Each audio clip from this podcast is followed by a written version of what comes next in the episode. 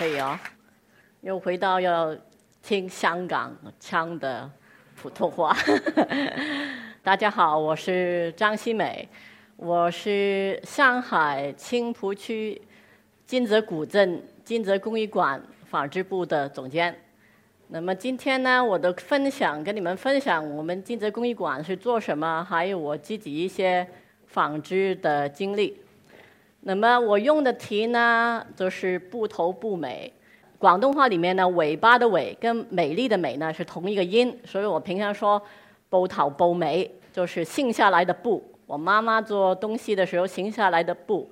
我们还有一个呢叫浪头浪美，浪呢其实是毛线，所以以前呢家里我小的时候呢，我妈妈信下的不头不美，跟她织毛线的毛浪浪头浪美。都是给西美的，所以我都用这个了，呃，做我的题。那么另外那个呢，你看见呢，就是我小时候，我不知道我几岁了，可能是六七岁吧，我织的一块布。我呢是小的时候呢身体很不好的，我常常没有出去玩。反正你给我一本书，你给我一些材料呢，我自己就跟自己玩。这个呢又是进呃进来找出来的的照片，前面大一点的那个是我。另外那个是我妹妹，我手上有一个娃娃，这个娃娃呢也是用我妈妈的布头布尾做出来的，啊，但是这个娃娃呢，我那个时候呢洗洗的时候踩一下它，结果它风吹走了，所以我一直呢不知道是是我自己幻想有这个娃娃还是真的，后来找回这个照片，都知道真的有这个娃娃，所以我小的时候已经又会做娃娃了。啊，那么很自然呢，我对纺织品的呃缝啊、做衣服啊什么，我我已经懂了。我很自然，呃，到大学的时候，我都去念服装设计。我毕业以后去了纽约，第一件那个黑白的那件是我在学校做的毛衣。到最后一件呢，我发现那个日子我写了是呃两年以后，就是我两年来织了二十四件毛衣。啊，在纽约的时候，我发现啊，美国人的手很笨呐。我随便织一个毛衣，我都可以赚一点钱，所以我织了很多毛衣。啊，还有一些卖毛线的地方呢，如果他没有那种教你织什么款式呢，他毛线卖不去的。所以我去到那里的，我就说我可以设计啊，我还有可以织这个给你看啊，那么我就呃能赚一点钱。我做了几年服装呢，在美国呢，我就不愿意留下来。第一，我呃，要申请这个工作证，那么当时的律师都说：“你赶快找个美国人结了婚就简单了。”我说：“我其实也不喜欢美国。”那么我就回去香港了。回去香港以后呢，就去找一找有什么好玩的东西。这个是八十年代尾，当时香港的电影业呢是很发达，特别是美术指导啊、服装指导很需要的。所以我就参加了电影的工作，所以呢，就有这个机会做了徐克导演跟胡金铨导演的《笑傲江湖》。最后，其实我没有完成这个项目，但是这个电影对我来讲还是影响很大的。啊，大家要比较年轻的，大概没有想过没有物联网以前的世界是怎么样。这个八十年代呢，就是你要找资料呢，只有可以找书。当时其实我只是一个服装设计师，我对历史呢，呃，没有太大的认识，但是我就喜欢去去了解。那么《笑傲江湖》是一个明代的故事，胡金铨导演呢是一个差不多可以说是明代的专家，啊，所以我们现在看的武侠片一一一个分类是金庸的小说，另外一种就是胡金铨老师的。呃，这个明代里面讲朝廷里面的这些呃锦衣卫啊、东厂啊，这这这这些故事啊。当时呢，我要为这个电影做这些服装啊，我要调查很多资料。你们大概知道中国舞台的地方戏啊，我们说京剧也好，越剧也好，其实呢，它不是一个考证历史服装。啊，它是一个比较抽象的，就是如果你是呃官，你就是穿这个衣服；你是公子，你穿这个。我们还有分文的跟武的。所以当时我们要做什么考证的时候，什么帽子的时候呢？我去找这些做西装的人呢，他说啊，你那个不是的，我这个才是真的历史上的这个帽子啊。那么我就有困难呢，我怎么样去？我要去做这些帽子。其中一个参考的资料是台湾故宫博物院的明代的的画，是记录皇帝离开宫廷跟进来宫廷的一个系列的图。所以我们呃从这个里面呢，能看到真的帽子应该是当时的帽子应该是怎么样。这个呢，就是当时工作室里面把一个会议厅变了我们的工房去做这些帽子了。因为导演说：“哦，外面找不到人做，你试一试可不可以做？”那么很奇怪呢，就是我在纽约在工作的时候呢，我就有这个经验去呃学习做帽子。因为我当时觉得我做这个针织比较平面，如果可以学习一些。不同的东西比较立体呢，就可以补一补啊。我没有想过，我从纽约学做帽子，最后回来中国，呃，回来香港是做帽子啊。看遍那个图片呢，也是那个很难得的，在书上面找到大概可能，呃，清末民初的一种帽子的照片。当时现在也是，其实记录中国呃历代服装的书很缺，很多时候呢，你就是。看到图片又不知道怎么做，所以要结合很多资料去做。这个很好玩呢，就是中国这种帽子呢，其实简单的来讲啊，就像麦当劳的那个纸的包啊，你这扣上去就是帽子了。而且最后呢，你用什么料子，你怎么，你你看见我的，我就是试很多不同的方法去戴这种帽子，啊，都出现不同的效果。所以呢，就是其实。服装呢，有的时候不是真的它的款式，是你怎么样穿戴它。所以我们就利用这个这个口袋呢，就解决群众演员啊的衣服都是啊，如果现在所有人都要戴这个帽子，很快都可以戴上了。呃，比这个前之前张国荣做的那个《倩女幽幽云》也是。这种戴个的帽子，这个也是我们那部电影的时候是这个做型的时候我要做的帽子。你看到这个纱帽呢？现在我可能别的方法去做，就是它应该可能是很细的竹子，或是是生丝在上面上了漆，黑的漆，硬硬的。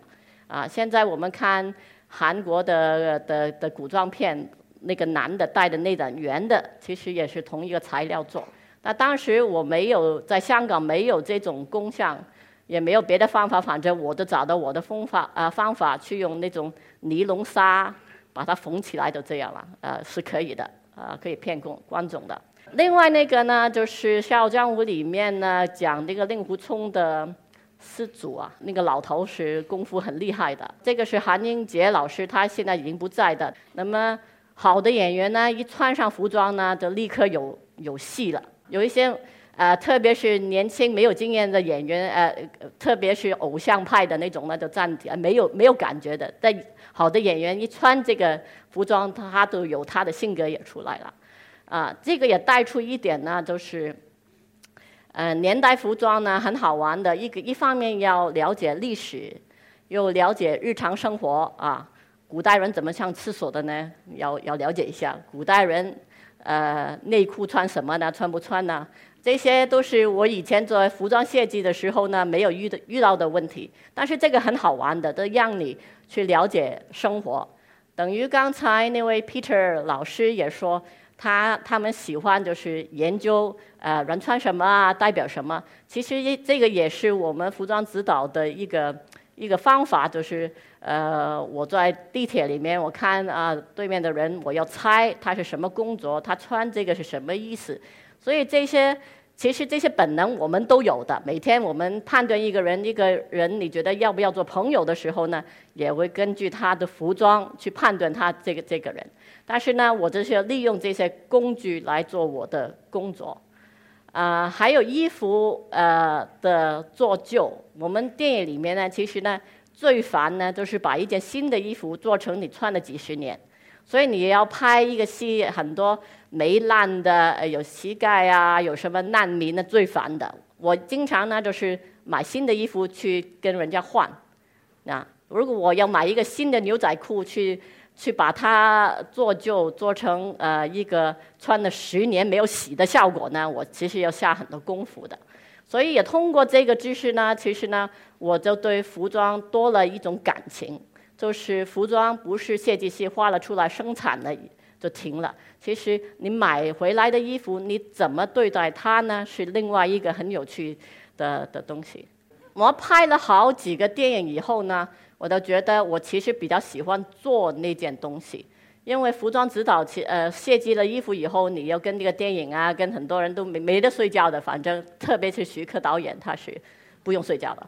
所以我确定我要睡觉，我就开了我自己的工作坊啊。结果九十年代呢，我就很幸运，因为九十年代是可以说中呃香港电影的美美术的黄金年代。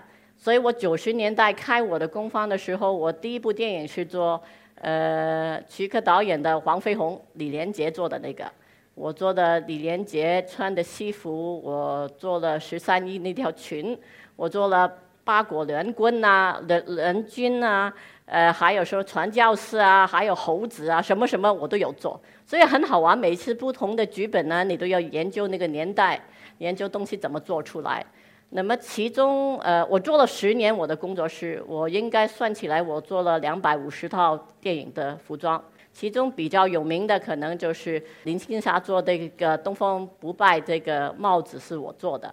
还有我我已经忘了那个是什么电影，周星驰戴这个老虎帽。老虎帽呢，当时呢，我就要买了一点一一个比较破烂、便宜的一个真的那个传统那种小孩戴的老虎帽。倒是呃，这拆出来看看它的，它它它是怎么裁剪的？那最后的把它放大，呃，才挑了它的特征，做了这个这周星驰。周星驰是一个很很好的演员，他还有很有要求的，他经常都会跟我研究他的帽子要要怎么样啊啊！花样年华好像已经过了两千年了，我应该已经我只做了十年，我已经离开了电影了。但是我我我想利用这个呢，通通过跟你们讲一讲，就是我们说服装的，服装的给我们什么的哈？其中《花样年华》我们什么也不记得故事呢，最后都记得他的旗袍啊。但是所以有了这个电影以后呢，很多人都都都想着说，哎，我也来穿一个这个。你多瘦也没办法穿这个啊，因为呢，第一就是是拍电影嘛，它是用镜头来骗你的啊。这个当时没有现在那个布料，我们那么舒服，有那个 lycra 可以弹性啊。你的牛仔裤窄窄的，没有弹性的料子，如果站起来是这样紧的话，坐不下来的。所以那个年代呢，穿这种旗袍的人不能坐的，其实就是这样挨着这样这样坐啊。还有他特别要表现戏里面表现他的生活方式，他是一个呃，应该说。那个很很很 stressful 的状态的，所以他的领子是这样高的。他特别是为了这个电影做这样高的，平常人穿穿不穿不了，不能不能呼吸的基本上啊。还有就是啊，像如果你看见有呃有一个一场戏，张曼玉坐坐在床啊床上面跟梁朝伟讲话，其实他这边的拉链已经拉下来了，镜头在这边。这个拉下来啊，或是如果拍这边呢，这这样拉下来，这样拆了它，就是这样。所以呢，如果大家盲目的以为这个啊都要穿这个呢，你自己辛苦啊。那么我也在借这个机会呢，解释一件我比较觉得很难得的一个机会去做一件服装呢，就是我忘了什么电影，反正就要做一个要织一件毛衣，是一个少女第一次织一件毛衣给她错恋的。嗯，男孩，那么人家付我们钱，我说哎呀，如如果这个不是真的一个很要求很高的道具呢，你一般都是，哎，你去买一件毛衣，就穿一穿啊，这这这个都行了吧？当然这个戏是很有要求，他要拿出来看得出来是那种第一次织毛衣犯的错误，啊，这个其实是很难的，因为跟我工作的阿姨呢，他们已经不用看也可以织了这种，你你怎么能回去就是？啊，这个状态，所以呢，我要跟他们谈啊，喝喝茶啊，讲啊，你们十六岁那个时候啊，怎么怎么怎么，后来大家就开始记得了啊，都是哎呀，不知道挑的那个毛衣的颜色其实很难看，我以为织那个粉蓝色的，结果那个男生又不喜欢呢，还有你太紧张，那个毛线太硬呐，什么什么出现的这些问题。所以后来呢，我们就把这些想法呢列出来，就说这件毛衣一定要出现这些问题，啊。还有，我们只有一周要呃要织这个毛衣，我们还请我们来的客人说：“哎，你会会不会织毛衣？”他说：“不会。”啊，好，对我现在教你。对对对对对，这个啊，所以呃，原来这个服装，我就是说做了服装以后，这种感觉啊，或是你做的过程这个感觉呢，其实真好玩啊。好了，做了十年的电影工作呢，也差不多了，最好的都做了。如果我再要做电影，我应该来上海或是北京，因为香港的电影基本上都搬来这边了。我最好的朋友现在都是在国内。那么我就呃，零三年是香港那个 SARS 的的的病，大概可能知道，那那个时候对社会的影响很大。呃，我我不做电影，我还有很多其呃其他的的项目的工作，但是我想。还是借这个机会再逼自己再去找一点新的东西做。所以呢，我本来的工工厂在尖沙咀，尖沙咀已经变得太烦了，太国内太多游客了，开始我不能回家啊，所以我就老远找到我们香港。如果你去过香港，是上环文武庙那个比较安静、比较老的区，我都找了一个本来是印刷。工厂的地方，后来也因为 SARS，他们把这个地方租出来了，啊，我就做了我自己一个，我不知道是什么，是我的工作室，也是我的画廊吧。那么我给他改了一个名字，叫做 Cloth Haven，呃，Cloth 是布的意思啦，Haven 其实其实是一个避难所，因为我一直做很多纺织的工作，里面呢，我没有说啊这个很高级，这个很低级，对我来讲都是一个同一个等级，都是一块布，啊。那么我就逼自己，就是每三个月要做一个展览，因为我是做电影啊，做这些很多的项目，我是很习惯，就是要逼自己很短期里面要做一个东西。我规定自己啊，上午的时候我就去赚钱，去见我的客户啊啊，下午呢我就是在这里跟人家交流。所以我就第一次呢做了一个展览，就是这个叫方方正正的，其实是手拍。因为我多年以来呢收收集了很多手拍，因为它是很便宜。我以前在纽约的时候，可能两毛钱美金也可以买一个回来。很有趣的，今天欧阳在呢，其实我接了他的手拍，他是手拍的人。啊，前面那个呃桌上面的是欧阳的的手拍，后面挂的长的是我自己的手拍。那么当时没有什么想法，就是我想分享，我想整理一下自己的藏品，还有分享一下我我有兴趣的东西。结果呢，很有趣呢，就是来看的人，第一就是一些很年轻的人，不知道手手拍是什么，啊，那么这个很好奇。第二个呢，就是来的年长一点呢，对手拍很有感情的，很多人都说，哎，我有啊，我也来展览可不可以？结果呢，就一直三个月以内了，很多人带东西过来的，还有那些我我附近那些老太太还说呢，我给你这个，你不可以给我老公看，因为这个是另外一个男生送给我的东西啊。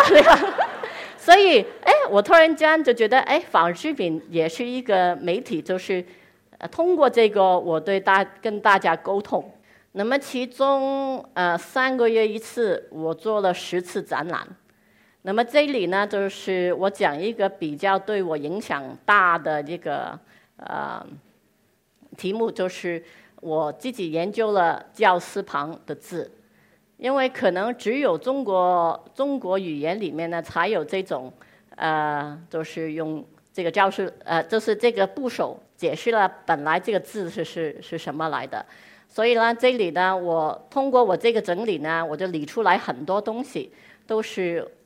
让我对中国纺织呢越来越有感情，啊啊，举一个例子，就是我们说综合，教师旁一个祖宗的宗，综合我们说是综合服务啊，综合综合晚会，其实综是织布机里面一一个一一一个东西，越多这个综呢能织出来的布可以有花纹，所以现在我们用综合时，其实这个东这个概念是从织布机来。另外一个我常用呢，就是总统，啊，总统都是教室旁啊。我跟美国人说，你的奥巴马其实也是教室旁，啊，因为总统的意思呢，有那个意思就是你管理好织布机上面的线呢，很多丝的线呢，已经了不起了。所以我觉得这个这个很好玩的。这个是一个日本的的方法，去用织布机去做这个艺术的治疗。所以我在香港呢，还教一些残疾人呐，利用这个织布机去去创作的。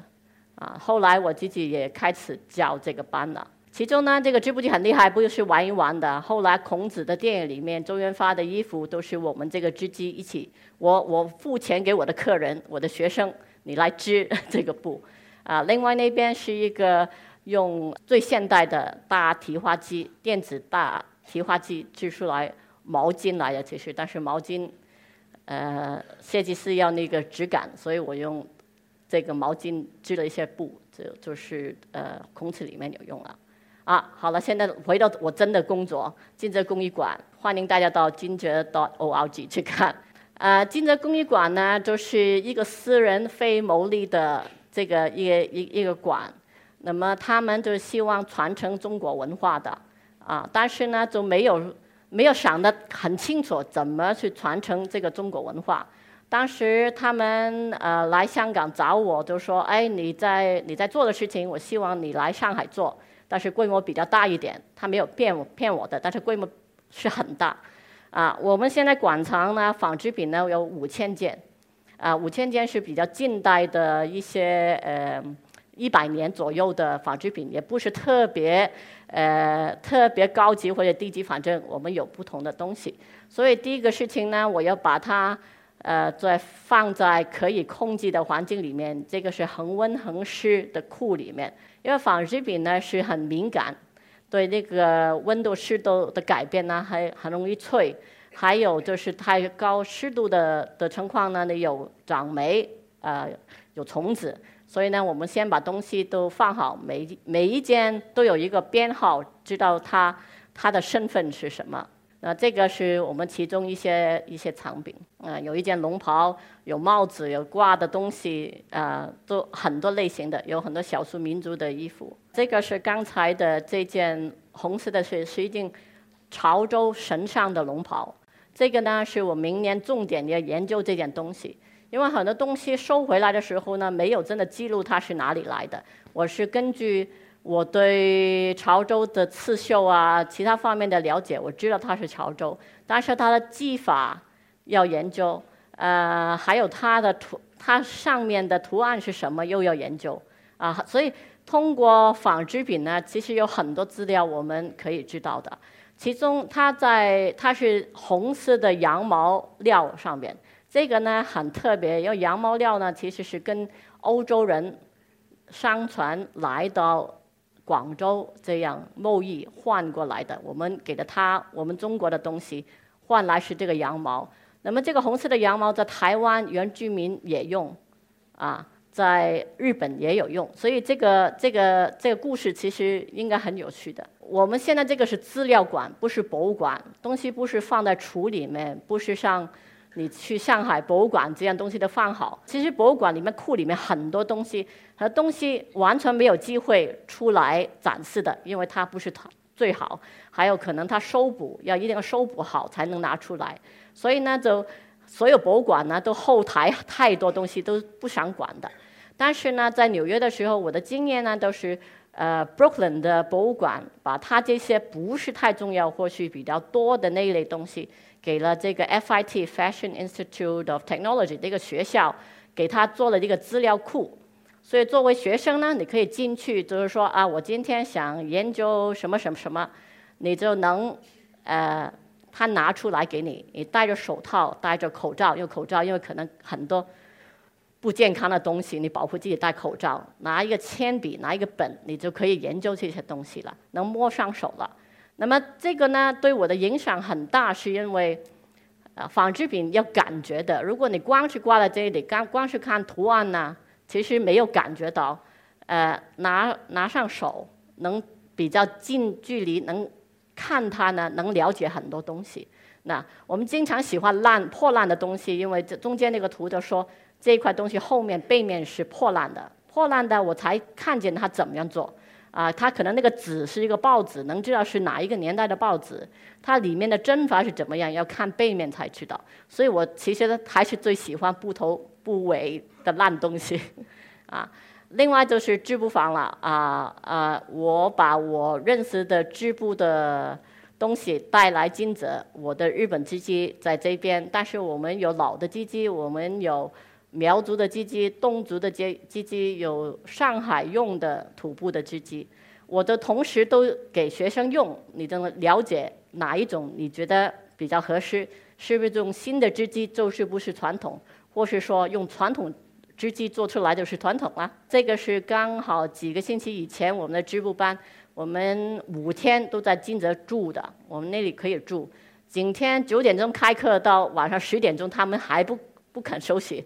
啊，就是知了以后，你明白了这个道理，我们在看资料库里面拿一些东西出来。我说我教的其实呢就是 A B C D，我教的很简单，但是你明白这个 A B C D 以后呢，你就可以更自己去研究研究最高档次的东西。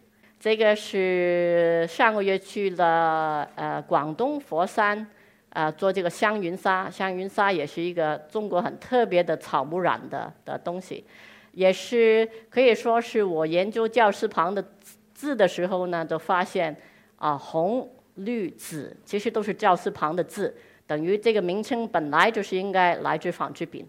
所以呢，我我又开始自己研究呃研究这个纺织品呃的染色草木染啊，我手上面拿的那个就是染这个布的一个叫熟郎的东西。我们看师傅怎么做传统的，但是边上呢，我就。还是尝试做一些新的新的方法。这个是我往下今年要做的一个会议，是在杭州中国丝绸博物馆跟美国一个脚协协会做的一个一个呃展览跟呃研讨会。呃，大家也可以在我们的网站看见的。那么看的那个图就是我们丝绸博物馆有乾隆年代的资料，知道日库买了什么材料来染。后来，这些材料用来做了什么？所以我们利用那个资料都理出来，这个色谱呃颜色是什么，还有它的配方。所以呢，呃，反正我的纺织的呃纺织的生命呢，一不停不停在学习很多新的东西。呃，希望今天能分享的，也让你们对你们自己的服装啊，呃，多了解啊。谢谢大家。